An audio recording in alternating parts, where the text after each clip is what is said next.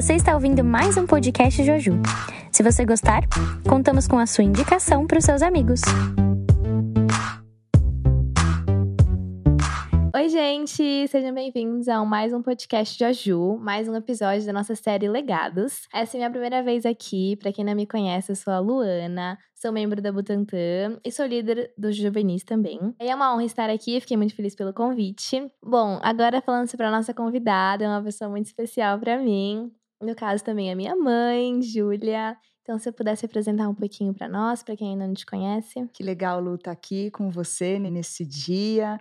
Muito obrigada pelo convite, a toda a equipe do podcast. É a minha primeira vez no Legados. É uma alegria mesmo. Então, eu sou Júlia, sou casada com a Zer, tenho duas filhas, Luane e Larissa. Sou psicóloga, já formada também em jornalismo, mas hoje atuo na área da psicologia, em consultório, com família, casal e pessoas em geral, jovens e adultos. Bom, então para a gente começar, me conta um pouquinho sobre a sua conversão, como foi seu processo de conversão? Olha, começou por volta de 12 anos, tem um legado aí familiar dos meus avós, tanto os avós paternos quanto a avó materna, eles são metodistas, eram metodistas, né, são todos já falecidos, mas minha avó, a única metodista no meio de um, toda a família católica e a minha avó materna e os avós paternos fundaram uma igreja, ajudaram a fundar a igreja metodista, uma igreja metodista. Então, os meus pais tinham essa vivência, mas não estavam frequentando exatamente a igreja, eles iam esporadicamente. E aí, com 12 anos, a gente voltou mesmo a frequentar é, e fomos para a igreja metodista na Lapa. E lá eu comecei a frequentar o acampamento Betel, que era o acampamento da Igreja Metodista na época. Tive uma experiência de conversão lá quando um pastor convidado perguntou se além de cidadão da terra, a gente também já se considerava um cidadão do céu. Aí eu fiquei preocupada de não ter esse RG ainda. Eu falei, acho que eu não tenho esse RG do céu. E eu tive uma experiência de conversão no acampamento. Então foi um processo, na verdade, não foi um, um baita impacto, porque eu estava voltando, né, chegando na igreja, fiz minha profissão de fé. Com essas experiências de saída aos acampamentos, aos encontros de juvenis e jovens, eu fui percebendo que faltava mesmo uma decisão minha. Então foi nesse, nesse momento que eu tomei a minha decisão oficialmente. Que legal essa sua preocupação, né? Desde pequena, com os 12 anos, já se preocupar em estar no céu, né? Ter uma vida eterna. É, e qual foi uma experiência específica, assim, que você acredita que foi uma divisor de águas na sua vida com Deus? Tá, é, até falei 12, mas 12 eu cheguei na igreja, mas acho que a experiência de conversão mesmo foi por volta de 14. Depois, aos 18 anos, eu estava no meu primeiro ano de jornalismo e aconteceu uma viagem missionária era um projeto da Igreja Metodista, chamava Projeto Rondônia. Um ônibus saiu da Igreja Metodista na Luz e levou 40 jovens. Foram três dias dentro do ônibus, viajando, parando nas igrejas metodistas para receber as refeições. É, uma pessoa chamada Vagnilda é, fez a. Era a VAG, que coordenou todo esse grupo de jovens e juvenis, uma completa loucura pensando hoje, né? Imagina a gente sem parar para dormir. Então, todas as, as, três noites foram dias dentro de um ônibus, só com o rádio do ônibus. Então, o pessoal colocava aquelas fitas, não tinha celular. Então, as pessoas cantavam muito, uma coisa realmente impressionante, uma bagunça total. E subindo mesmo, chegando já em Rondônia, foram cinco cidades. Então, aquele grupo de 40 pessoas foi desembarcando aos poucos. Eu fiquei na cidade de Jaru por três semanas, desenvolvendo uma atividade de escola bíblica de férias, com mais cinco pessoas. E ali eu tive todas as minhas experiências mais marcantes, as mais significativas. Mesmo frequentando uma igreja, não tinha uma experiência com o Espírito Santo. Eu não sabia da, do poder e da manifestação também do diabo. Eu não sabia jejuar, é, nunca tinha tido essas experiências, nem o poder da oração. E lá com a pastora Marinice Fran, uma pastora metodista. A gente ficou hospedada na casa dela, eu e mais duas é, amigas, pessoas que eu já conhecia e coincidentemente ficamos na mesma cidade. É, nós tivemos primeira é, enchimento do Espírito Santo. Ela ergueu a mão e falou: já que vocês vão para a missão, eu preciso orar por você, por vocês. E ela ergueu e nós três recebemos imediatamente o Espírito Santo de Deus. Foi uma coisa maravilhosa. Fomos, fomos é, assim arremessadas assim para trás mesmo, caímos no chão. Ainda bem tinha os colchões lá, ninguém sentiu nada mas foi a primeira vez que eu tive esse impacto. Eu não tinha ideia do que era. Quando ela falou, vocês vão receber o Espírito, eu não sabia ainda do que se tratava. e depois ela nos convidou a estar em, em, em jejum, em oração, porque é, teríamos contato com pessoas que precisavam de libertação, e realmente isso aconteceu. E eu tive uma primeira visão espiritual, e Deus revelou algumas coisas, aquela pessoa foi liberta, nós passamos mesmo por esse processo de libertação junto com ela, naquelas semanas que a gente ficou lá.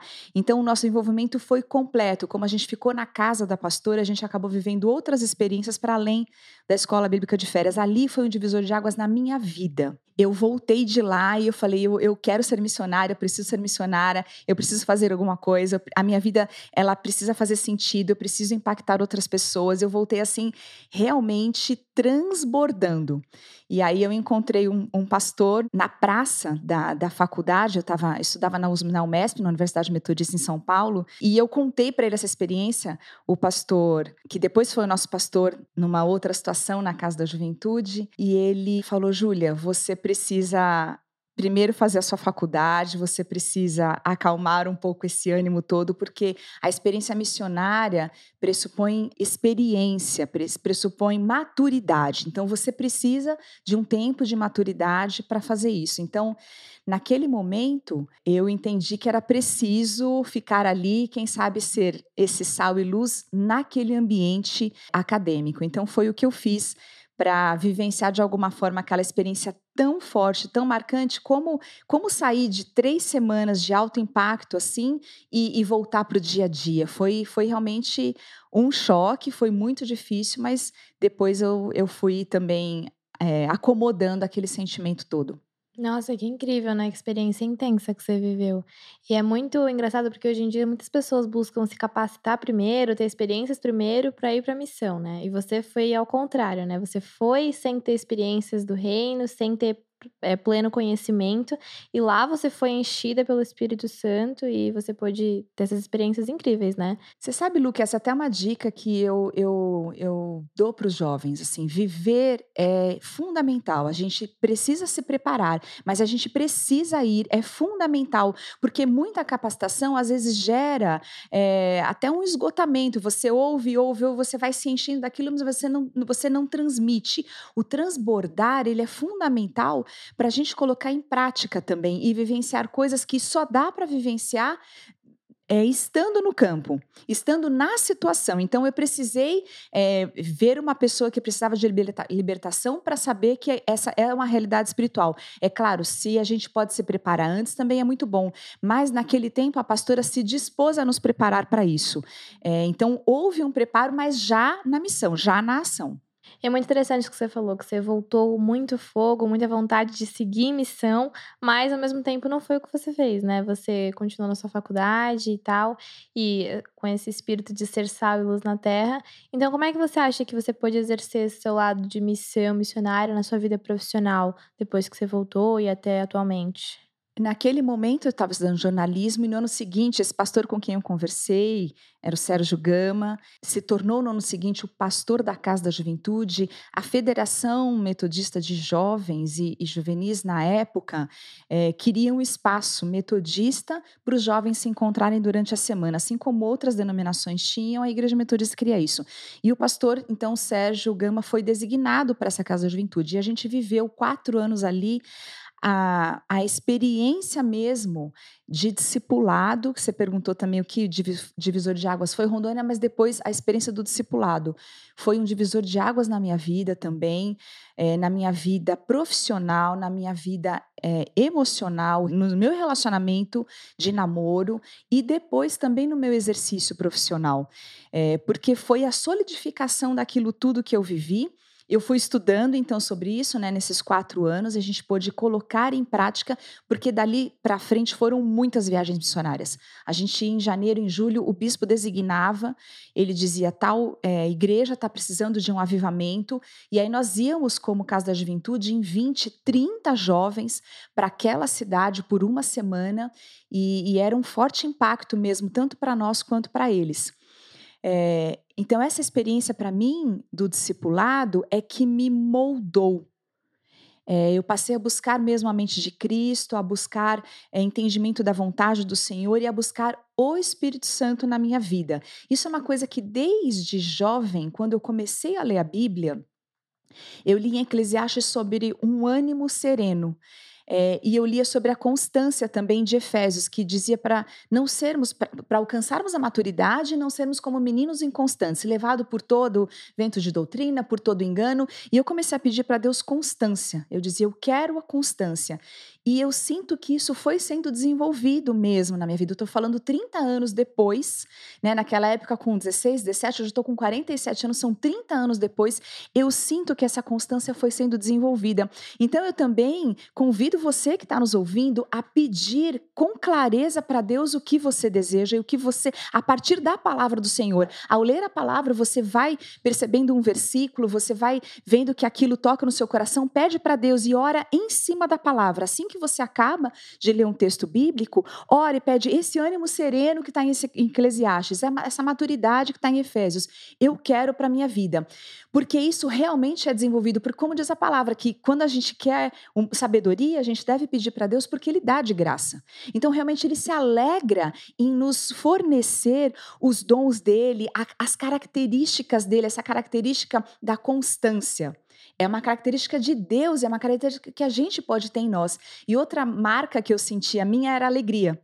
Desde muito jovem eu sentia que pelo meu sorriso eu expressava a alegria do Senhor, e essa foi uma marca também que que me acompanhou e acho que me acompanha até hoje, junto com isso, com esse ânimo sereno, essa constância e alegria, eu acho que foi desenvolvida uma disponibilidade. É assim que eu me sinto até hoje, disponível para o Senhor, disponível para o reino, disponível para as pessoas. Então, você que está nessa faixa etária de 15, 16, 17, 20, 25, 30, está nos ouvindo, assim, coloque diante do Senhor uma característica que você já tem e pede para Ele é, despertar ainda mais, valorizar ainda mais, incrementar ainda mais alguma coisa que você já tem, porque ele pergunta, né, o que você tem e ele faz multiplicar aquilo que a gente tem. Então foi isso que eu vi multiplicar na minha vida é, ao longo dos anos. E você perguntou da profissão. No, no, jornalismo, eu tive chance de trabalhar no ramo editorial por oito anos. Eu trabalhei com o No Cenáculo, que é um guia devocional. É, eu trabalhei com o jornal é, da igreja, o jornal Conexão, o jornal Expositor Cristão. Eu trabalhei com as revistas para a escola dominical, com muitos livros publicados por, por pessoas do meio cristão. Então, eu tive chance de estar nesse meio. Talvez eu não tivesse me expressado tanto ali, porque eu já, já trabalhava com aquele material. Mas para mim foi um, um, uma baita oportunidade, um baita prazer trabalhar com, com textos que estavam levando pessoas a, a Deus. E, e depois né, dessa jornada, eu fiz uma pausa para ter a minha produção das minhas filhas. E, e, nesse tempo, eu. Então, veio a Lu, depois veio a Lari, e eu fiquei um tempo em casa sem exercer mesmo o, o jornalismo, e eu comecei a pensar: tem alguma outra coisa para eu fazer nisso tudo? E com 33 anos, então, as minhas duas filhas, a Lu com três, a Lari com um ano e meio, eu ingressei na faculdade de psicologia. Cinco anos de faculdade. É um tempo presencial, né, naquele formato clássico. É, então, começou ali uma, uma outra jornada. Muito interessante tudo isso que você falou. E também, é, voltando um pouquinho sobre as partes da missão e tal. Além disso, né, você fala da importância do secreto, da importância da intimidade com Deus e pedir sabedoria, pedir os dons espirituais, além de todas as programações, né, que você viveu foram muito impactantes. Mas, só falando mais um pouquinho sobre isso, é, você poderia contar mais alguns testemunhos sobre essas viagens missionárias que você fez, que foram é, transformadores para você? Alguma das experiências que foram mais impactantes, assim, com mais algum detalhe? Lu, é muito impactante o corpo, o trabalho em corpo, o trabalho em conjunto. Então, 20, 30 pessoas indo juntas com o mesmo propósito. Isso é muito impactante para mim. Dá uma sensação de corpo, de unidade, de estarmos juntos fazendo alguma coisa pelo reino e cada um dentro da sua habilidade. É, tive chance de trabalhar nessas viagens não só com crianças, mas também com adultos e trabalhar com libertação. E eu lembro da primeira vez que a gente se deparou com uma pessoa que ficou endemoniada. Ah, nós fomos evangelizar, nós estávamos em três, três moças e paramos na porta da pessoa e ela falou: Eu gostaria de receber uma oração. E ela falou: vocês poderiam entrar, gente? Claro, claro, vamos entrar. E entramos na casa da pessoa. e, e aí nós começamos a orar, nós estávamos de pé e ela manifestou é, o diabo, nós demos um salto para trás, nós três, do tipo, vamos sair correndo daqui. Foi essa minha sensação e das minhas amigas. E aí depois nós olhamos uma outra e dissemos: em nome de Jesus, nós temos que nos posicionar. Nós estamos aqui como as enviadas do Senhor e, e essa pessoa está pedindo por libertação. Ela nos convidou para adentrar a casa dela e, e aconteceu mesmo a manifestação do, do diabo, porque nós estávamos orando em nome de Jesus e aquilo aconteceu. E aí nós nos posicionamos e a gente deu um passo à frente e a gente começou a falar em nome de Jesus, porque não tinha nenhum pastor ali com a gente, a gente estava na rua. É, e, e o, é, o, grupo, obviamente, de, de jovens era muito grande, então não tinha como um pastor estar com cada um de nós. Então nós nos vimos também podendo pastorear e podendo fazer a diferença ali na, na libertação de uma pessoa. Depois, obviamente, a gente levou essa pessoa para, para o conhecimento do pastor e ele começou a acompanhar a vida dela, é porque a gente passava uma semana, mas essa foi uma experiência impactante. E uma outra, assim, que foi bem chocante para mim, é, a gente tinha se preparado muito, tinha estudado muito, a gente já estava uns dois dias lendo muita coisa e era, chegou o dia de ir realmente para a rua. E eu ficava muito animada com essa ida para a rua. E naquele dia tinha chovido muito. E o lugar onde a gente ia se reunir à noite para o culto, porque as pessoas iam para a rua e iam chamar para um culto à noite, era um cubículo, uma casinha minúscula. E ela era ah, para baixo do nível da rua. Então a chuva da noite tinha inundado aquela casinha, que era onde a gente deveria se reunir. E na hora da saída, o pastor chamou a mim e a minha dupla, uma outra moça amiga minha, e ele disse: vocês vão limpar a casinha para a gente poder ir à noite com as pessoas. Aquela hora eu falei: não, não, não, não. Internamente eu falei: não. Eu comecei, acho que realmente a pecar aqui entre nós. Já passam 30 anos, mas eu lembro muito daquela sensação do tipo: eu preciso ir para a rua. E eu fiquei muito indignada. E aí a minha amiga falou: vamos lá, vamos, vamos puxar essa água. E foi assim um caos, porque não tinha ralo, então a gente teve que achar um buraquinho num cantinho e começar a puxar. E aqui, era uma lama, era uma casinha assim, realmente é, muito simplória, enfim. É, mas era o espaço que a igreja tinha para fazer a reunião ali. É, e a gente ficou puxando aquela água, acho que umas três horas. E depois o grupo começou a chegar com as pessoas que foram evangelizadas e, e que só tinham aceitado o convite de ir também. E aí o pastor pregou e ele falou: é, alguém quer falar alguma coisa? Eu estou sentindo aqui uma movimentação. E aí um homem se levantou ele falou: hoje eu tiraria a minha vida. E porque vocês foram me alcançar na rua, eu vim até aqui. E porque eu vim até aqui, eu quero aceitar Jesus. Aí eu entendi o propósito maior daquele dia, daquele evento, e que eu era eu fazia parte do jogo e mesmo que eu tenha ficado aparentemente é, no na reserva, sabe, como se fosse um jogo mesmo de futebol, eu fiquei na reserva naquele dia, era como eu estava me sentindo.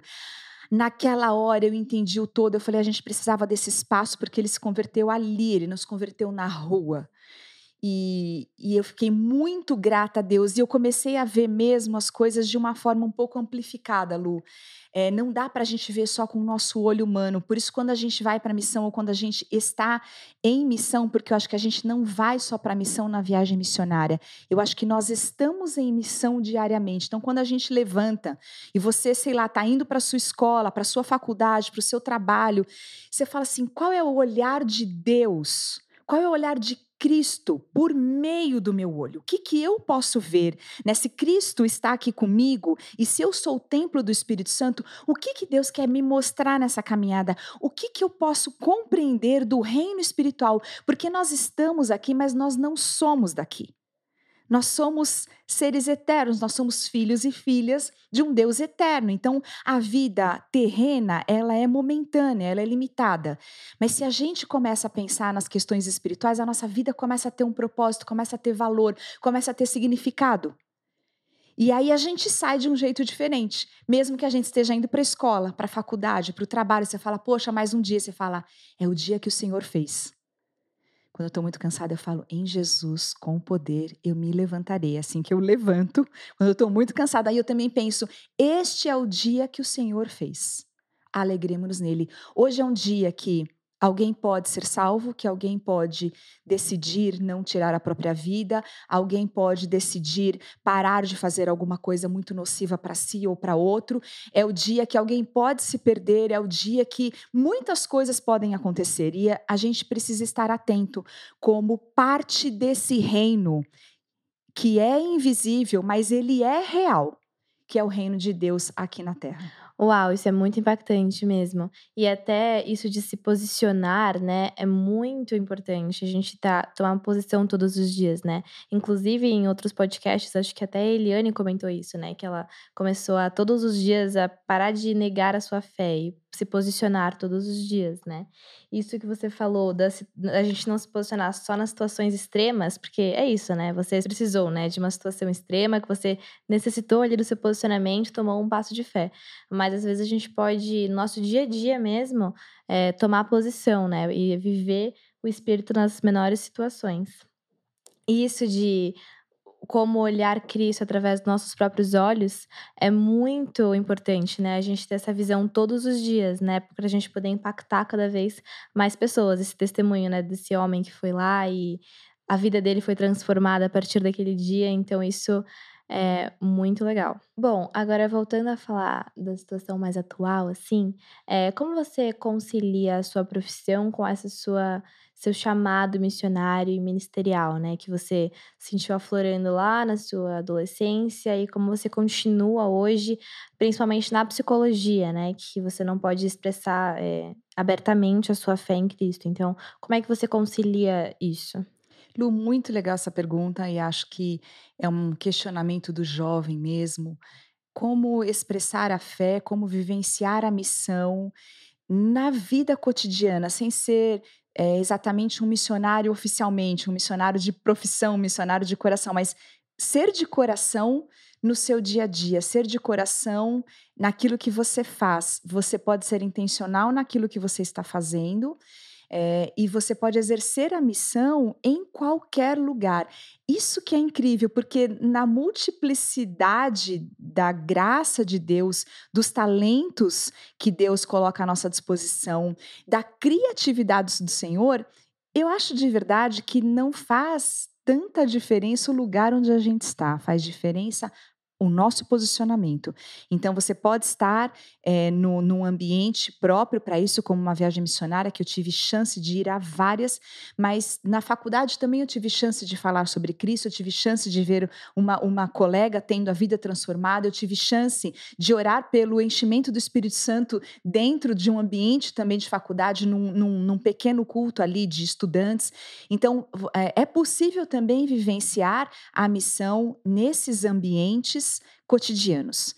E especificamente na psicologia, realmente eu, eu, não tenho autorização de expressar nada, nem o meu time de futebol, nem em quem eu vou votar e nem e qual é a minha fé. É, a prerrogativa é ouvir a pessoa e aquele tempo ser exclusivamente para ela. Mas eu creio que eu expresso de alguma forma o amor de Deus por meio do meu acolhimento, por meio do meu olhar, por meio até do abraço, é, da forma como eu conduzo, e algumas pessoas conseguem falar isso, conseguem perceber, me dar esse retorno, e eu sinto que, de alguma forma, elas são alcançadas pelo Espírito, porque enquanto eu estou fazendo os meus atendimentos, eu também peço ao Espírito Santo de Deus que me dê discernimento sobre o que a pessoa está vivendo, para que eu possa falar alguma coisa que faça sentido para ela. Então, esse acolhimento, às vezes, me parece até como a, as conversas que Jesus tinha com as pessoas, as perguntas que ele fazia, porque meu trabalho também é perguntar, também é questionar, é tirar a pessoa daquela situação, às vezes confortável, ou, que pode estar cômoda ou incômoda. É, confortável e incômoda não, mas quero dizer, a situação às vezes não tá legal e eu posso ajudar a pessoa a sair daquilo. Acomodada, né? Acomodada. Então, acho que é dessa forma que eu expresso é, a verdade de Cristo, a verdade que Deus tem para cada um de nós, quando eu falo do valor dessa pessoa, quando eu falo que ela pode é, acreditar em algo bom que esteja dentro dela, tem, tem pessoas que me falam, eu acredito, é, eu vou acreditar hoje porque você está me falando, eu vou sair daqui, vou trabalhar melhor porque você está falando que eu tenho uma coisa boa, eu, eu, eu sei que eu vou plantando sementes de saúde A palavra salvação, na sua raiz, tem a palavra saúde. Então, de alguma forma, à medida em que eu ajudo a gerar saúde, eu também acredito que vou gerando uma salvação, pelo menos daquilo que a pessoa estava vivendo, até que ela esteja pronta para decidir também por Cristo, que não vai ser naquele momento que eu vou conseguir fazer. Mas eu tive uma experiência no estágio na faculdade ainda, no último ano, é, nós tínhamos os atendimentos dentro da clínica da universidade. Eu atendi uma pessoa, eram cinco atendimentos só, era um atendimento breve. E no primeiro dia, ela disse: Júlia, o meu marido, hum, ele se matou e eu não vejo por que não tomar esse mesmo caminho que ele tomou. Tem uma carta aqui dele, eu quero tentar decifrar o que ele falou e eu, eu vou pelo mesmo caminho. Ali eu engoli em seco, eu falei, Senhor da glória, o que eu faço nessa situação? Porque ela pode sair daqui e tomar essa decisão que ela está me dizendo. Eu não posso é, perguntar se ela já tem Jesus no coração, o que, que ela vai fazer com isso. E ali eu fiquei muito, muito mexida, e aí pedi naqueles instantes rápidos, né, para o Espírito Santo me direciona. E eu perguntei por que você acha que só existe essa saída, né? Que essa é a única alternativa. E a gente começou a conversar e ela passou aquelas cinco sessões. Ela voltou, então a cada né, semana. E na última semana, quando a gente encerrou aquele atendimento breve, e ela passaria para um atendimento mais longo com outra pessoa, ela falou: Eu posso te fazer uma pergunta, já que a gente vai encerrar o atendimento? Eu falei: Pode. Ela falou: Você é cristã? Eu falei: Sou. Ela falou: no primeiro dia eu vi dentro dos seus olhos. Então, para mim foi muito impactante. Eu acho que a gente tem muitas maneiras de expressar o amor de Deus, o cuidado, a forma como a gente também aborda uma pessoa, o carinho, o afeto. Isso tudo pode representar e deve representar a presença do Espírito Santo na nossa vida. O olhar de Cristo, o amor de Cristo, por meio né, do nosso olhar. Às vezes a gente não tem palavras, mas o nosso olhar, um abraço, uma forma de acolher então, é, é, a maneira como eu me sinto fazendo missão diariamente, levando saúde e que eu creio que pode chegar na salvação para cada pessoa, mesmo sem que eu possa falar abertamente, então, de Cristo, mas eu sei que eu estou falando nas entrelinhas. Uau, isso de exercer a missão em qualquer lugar que você estiver é algo que eu me questiono muito, né? Porque é, quando a gente está em conferências, em acampamentos, né, em semanas missionárias, a gente se enche muito, a gente se motiva muito com aquilo. Pelo menos eu me motivo muito, saio muito querendo transformar o mundo, querendo transformar o meu redor. E aí eu fico pensando, nossa, como é que eu vou fazer isso onde eu tô, né? Na minha igreja, na minha escola, em breve na minha faculdade. Então, é algo que eu fico pensando, né? E esse seu testemunho é muito motivador, assim, né? Porque até mesmo em profissões que você não pode exercer a sua fé, você é capaz, você foi capaz e ainda é, né? De expressar é, o olhar de Cristo na sua vida. Então, até uma pergunta relacionada a isso: por que, que você decidiu mudar do jornalismo para psicologia? Como é que você teve essa decisão? Por causa das minhas filhas e desse, dessa vivência toda que eu tive de leitura de psicologia, eu comecei a ler, eu queria entender sobre o comportamento humano, eu queria ser uma boa mãe, é, eu queria é, saber o que fazer com aquilo tudo, com um ser, né? Você poder gerar um ser e, e imprimir marcas, e imprimir é, uma imagem naquele ser, um ser que tem um psiquismo todo para se formar do nada, assim, de muito pouco, né? Do nada é, é, é, é, muito, mas de muito pouco. Então, o psiquismo todo para se formar ali, e eu entendi a responsabilidade. O, o dia que realmente eu cheguei em casa e coloquei você no berço, eu senti uma responsabilidade nos ombros, foi uma coisa até física. Eu falei, isso é muito sério. E eu decidi realmente me dedicar a isso, eu queria ler, eu queria entender, e aquilo foi abrindo um mundo para mim. Eu falei, como é que eu nunca pensei na psicologia? Eu quero entender isso. E realmente, assim, depois veio a Lara, né, você completou um ano, eu falei, já quero ter meu segundo bebê, porque isso aqui é uma coisa maravilhosa.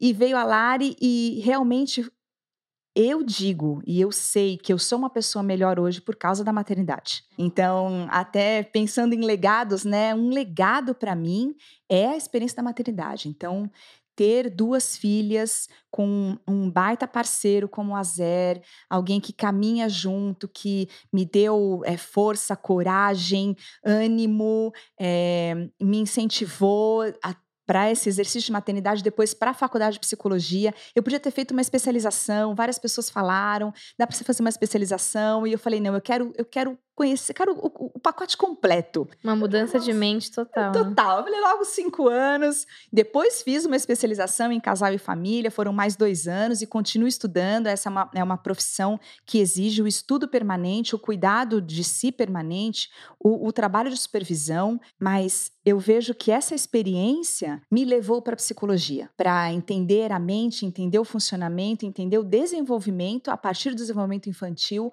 A experiência que eu tenho hoje é, que foi caminhando para um outro lado, mas começou dentro da minha casa. Então, eu fiquei uns três anos ali perguntando para Deus: não sinto que é jornalismo, mas eu gostava do que eu fazia, eu sabia fazer o que eu fazia, ainda poderia fazer, eu dizia: eu posso continuar fazendo, mas eu, eu me sinto vocacionada para algo mais. E ali parece que realmente eu fui ajustada, como houvesse um ponteiro mesmo, uma bússola. Eu tive a sensação de ser ajustada na minha profissão, no meu exercício. É, eu já me senti ajustada em Deus, eu me senti ajustada no meu relacionamento, mas eu achava que a profissão ainda poderia ter algo mais. Hoje eu me sinto completamente ajustada. Talvez você nos ouvindo, poxa, Julia, eu não sinto ainda.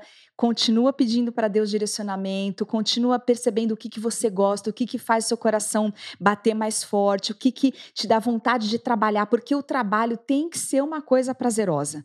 A gente precisa ganhar dinheiro, a gente vive numa sociedade que isso é, é necessário, mas você precisa fazer alguma coisa que faça o seu coração bater, porque você vai fazer isso todo dia, por 8, 10 horas, às vezes 12 horas, você vai precisar estudar muito, você vai precisar se dedicar. Então, precisa fazer sentido. E se você está em Cristo, e se você busca o Espírito Santo de Deus e realmente você é um templo do Espírito Santo de Deus, muitas coisas, eu não vou dizer todas, porque tem coisas que, ah, talvez não sejam é, tão edificantes, mas tudo aquilo que edifica e tudo aquilo que o Espírito Santo te conduz, você pode fazer missão onde você estiver. Então, isso, isso acho que é, é, um, é um entendimento muito importante, Lu. É, para o jovem, que é alguma coisa que foi me mudar mais para frente. Eu fui, fui mudar né, de profissão mais para frente, é, mas na verdade eu já me sentia ajustada em termos de missão. Eu não lá, lá atrás, não fiquei com a sensação de que eu deveria ter realmente ter deixado o jornalismo, que eu deveria ter feito uma missão de um jeito diferente. Eu acho que a, a maneira como eu pude fazer é, foi boa e é boa até hoje. Eu não me senti, poxa, ficou faltando alguma coisa na minha vida. Não, eu acho que dá para a gente ajustar mesmo, porque a, cri a criatividade do Senhor é infinita. Onde a gente estiver, se a gente estiver disponível, a missão vai acontecer. Então, sempre há tempo, né? Sim. Uma mensagem de incentivo aí para quem está em dúvida, está questionando até para mim, né? Então... É isso, é muito cedo, né? Às vezes com 17, 18 anos é muito cedo. Eu fui entender isso com 33, depois de tantas experiências, né? Encarei uma faculdade de 5 anos, depois né, tô, tô, atuando já há quase 10 anos em consultório, em num, numa experiência também dentro de um hospital. Então, realmente, sempre é tempo. Vale a pena, se você está na dúvida, pensar em mudar, conversa com pessoas de sua confiança, com familiares, de repente parar um pouco, ajustar, ajustar essa bússola aí. E se estiver terminando alguma coisa, termina. É sempre bom. e depois começar alguma coisa nova. Sempre é tempo. Então, pensando nisso em legado, qual que você acha que seria um legado que você vai deixar ou já está deixando para as próximas gerações? Poxa, que legal, assim, essa questão da disponibilidade é alguma coisa que eu aprendi, da constância, da alegria, que tem a ver também com contentamento no Senhor. É entristecer, sim, mas saber que Deus está conosco diariamente. Então, eu tenho essa forma de ver a vida. Eu acho que isso me ajuda, ajuda também a forma como eu formei a minha família. E sem dúvida nenhuma, você, Lu e Lari são os meus principais legados. Com certeza esse tempo né, exclusivo de maternidade foi me mudando como pessoa. É, eu tive que superar uma série de coisas, de questões pessoais, parar de pensar só em mim. Não que eu pensasse só em mim, mas você tem que pensar muito no outro, né, nessa experiência. E acho que também a minha forma de acolhimento e de ver as pessoas e de acreditar que existe mesmo essa porção boa dentro das pessoas, essa, essa possibilidade da ação preveniente de Deus. Então, Deus já está agindo, ele já pode estar agindo na vida de cada um de nós antes mesmo da gente saber. Então, eu acredito nesse potencial e é para esse lugar que eu olho quando eu estou diante de uma outra pessoa, mesmo que seja uma pessoa numa dificuldade muito grande ou ela mesma sem esperança, mas acho que talvez possa pensar num legado nessa, nessa direção. Uau, que legal tudo isso. Fico muito feliz também. É uma mensagem muito motivadora para mim também. É, e para finalizar, além né, dos vários conselhos que você deu, né, para a gente pensar é, com calma no nosso futuro e tudo mais, quais mais conselhos você daria para as próximas gerações, para as pessoas que estão passando por essa fase é, de missão ou não? É, enfim, qual seria um conselho que você daria? Lu, eu vou usar uma frase aqui que é atribuída ao cientista Albert Einstein. Ele fala que viver é como andar de bicicleta. Para manter o equilíbrio, é preciso se manter em movimento. E eu, como trabalho com equilíbrio mental, emocional e espiritual, físico, né? Eu trabalho na área da saúde hoje, é pensar que o equilíbrio tem a ver com movimento. Então, você jovem, movimente-se em, todas, em todos os sentidos: no físico, no emocional, no espiritual, no estudantil, profissional. É, observe, se a vida estiver desequilibrada, pode ser que esteja faltando movimento. Então se posicione, converse com pessoas, não tenha vergonha de dizer não estou bem, não me sinto equilibrado, determinada área da minha vida não está equilibrada, nas outras eu estou bem, mas eu preciso de direção. Então converse com pessoas, não desista de você, é, acredite que tempos ruins existem, tempos bons existem, como diz a palavra, tudo passa. Hoje o cenário pode estar mais favorável, amanhã mais desfavorável e vice-versa, mas todos esses tempos, eles fazem parte da vida. E tudo é para dizer que Deus é soberano e que nós dependemos dele. Então, permanecer na dependência do Senhor também é essencial. Lembrar que você é templo do Espírito Santo. Então, tudo que você ouve, tudo que você vê, tudo que você faz, essa pessoa que mora com você, Está bem com tudo isso que você também está pensando, lendo, fazendo? Observa isso. O equilíbrio tem a ver com essas questões todas. Lembra que você é um ser total. Então cuida desse ser total de uma maneira boa, de uma maneira respeitosa né, cuidando do sono, da alimentação, é, dos exercícios, da espiritualidade. Então, tendo seus momentos devocionais e se movimente. Tem conferência? Vai. Tem acampamento? Vai. Tem viagem missionária? Vai. Não espera você se sentir pronto para isso.